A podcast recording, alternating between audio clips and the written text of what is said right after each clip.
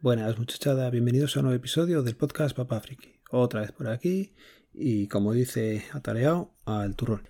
Venga, lo primero que os quería comentar es eh, tema tecnológico. He comprado otro disco duro de la marca Western Digital.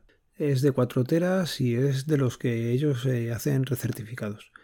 La propia empresa los pone a la venta, los debe de, de recibir o son de los que les salgan mal a ellos, no sé muy bien cómo salen, pero el tema es que ya he comprado unos cuantos. Yo creo que sin exagerar tengo 4 o 5 de esta marca y, de este proceso de recertificados, porque me dan bastante buen resultado, por lo menos a mí.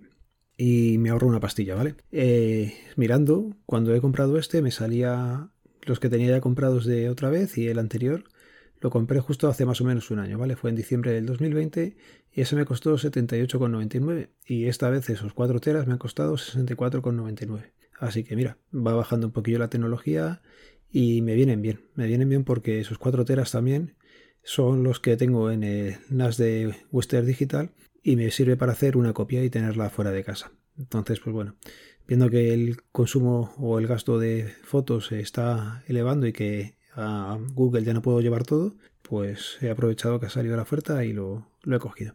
Me tiene que llegar este viernes a ver qué tal está, en qué condiciones y si no, pues se reclamaría a ellos y, ya está. Pero vamos, que hasta ahora no tiene ningún problema. El único problema que he tenido con los Western Digital fue con uno de los discos que se me cayó de la mano estando sobre la mesa y nada, como a 4 o 5 centímetros, pegó golpe y ya no hubo forma de volver a leer el contenido que tenía. Así que nada, eso, teniéndolo en cuenta que esos discos, eh, yo creo que le pasa a la mayoría, que si se dan un mal golpe las agujas saltan y ya no, no se lee bien, pues el resto funcionando perfectamente. Y otro problemilla que os quería comentar, a ver si sabéis de por dónde pueden ir los tiros, es con mi cuenta de eBay. Tengo una cuenta en eBay, no sé por qué, bueno, sí, la puta iglesia. Metí una letra que no iba donde tenía que ir y otra vez pues creé una cuenta muy similar a la que tengo, pero mal hecha.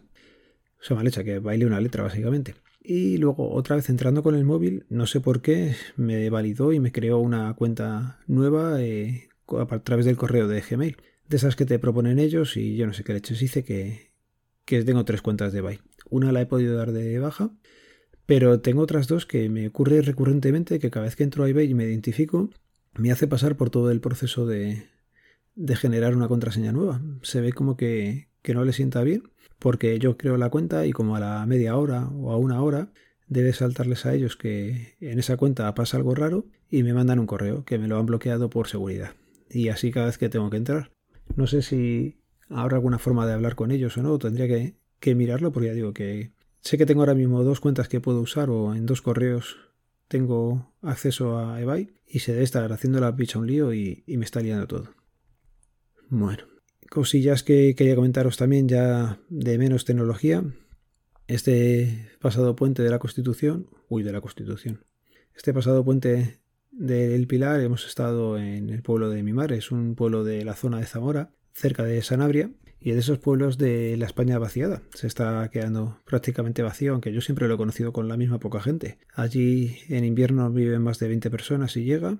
En verano, cuando vamos todo el mundo, podríamos ser 150, como mucho.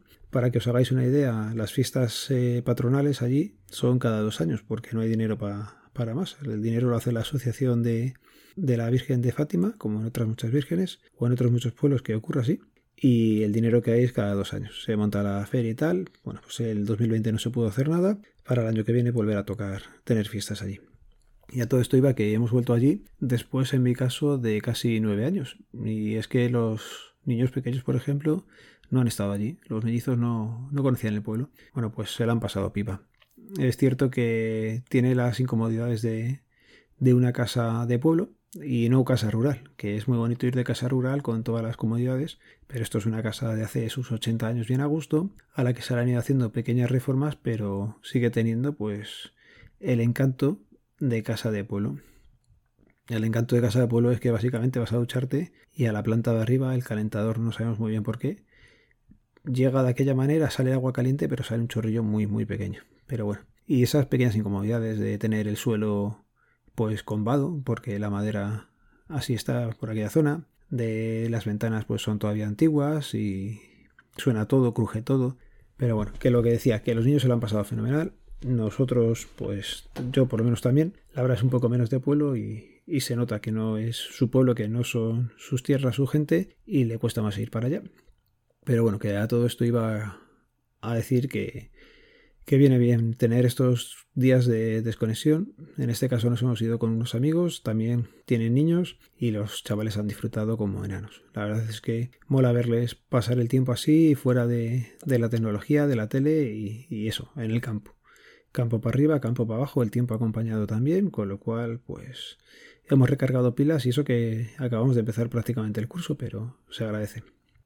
Y cambiando un poquillo de tema, pues como estos días he estado fuera, podcast de la semana, voy a recomendar el autosumando que nos marcamos el otro día, Pablo Mazinger y yo. Y es que ha sido también una semana de escuchar menos podcast. También se ha notado, creo, que ha habido eh, podcasters que, han publicado menos, porque no se me han acumulado muchos en estos días que no he podido escuchar tanto. Nada, el último episodio que grabamos, eh, una charla entre nosotros, muy entretenida. Por lo menos así se nos pasó a nosotros. Espero que vosotros también la disfrutéis.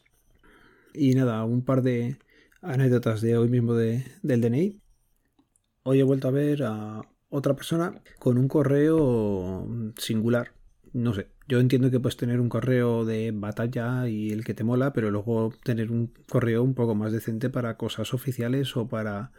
Vamos, que yo no me encuentro o yo me veo un correo de alguien en un currículum vitae que ponga que eres la brujita Goni o la brujita Buffy o la brujita Gender y no es serio, macho, no es serio. Así que no sé, si lo estás poniendo para hacer un trámite oficial, intentar tener un correo más decente.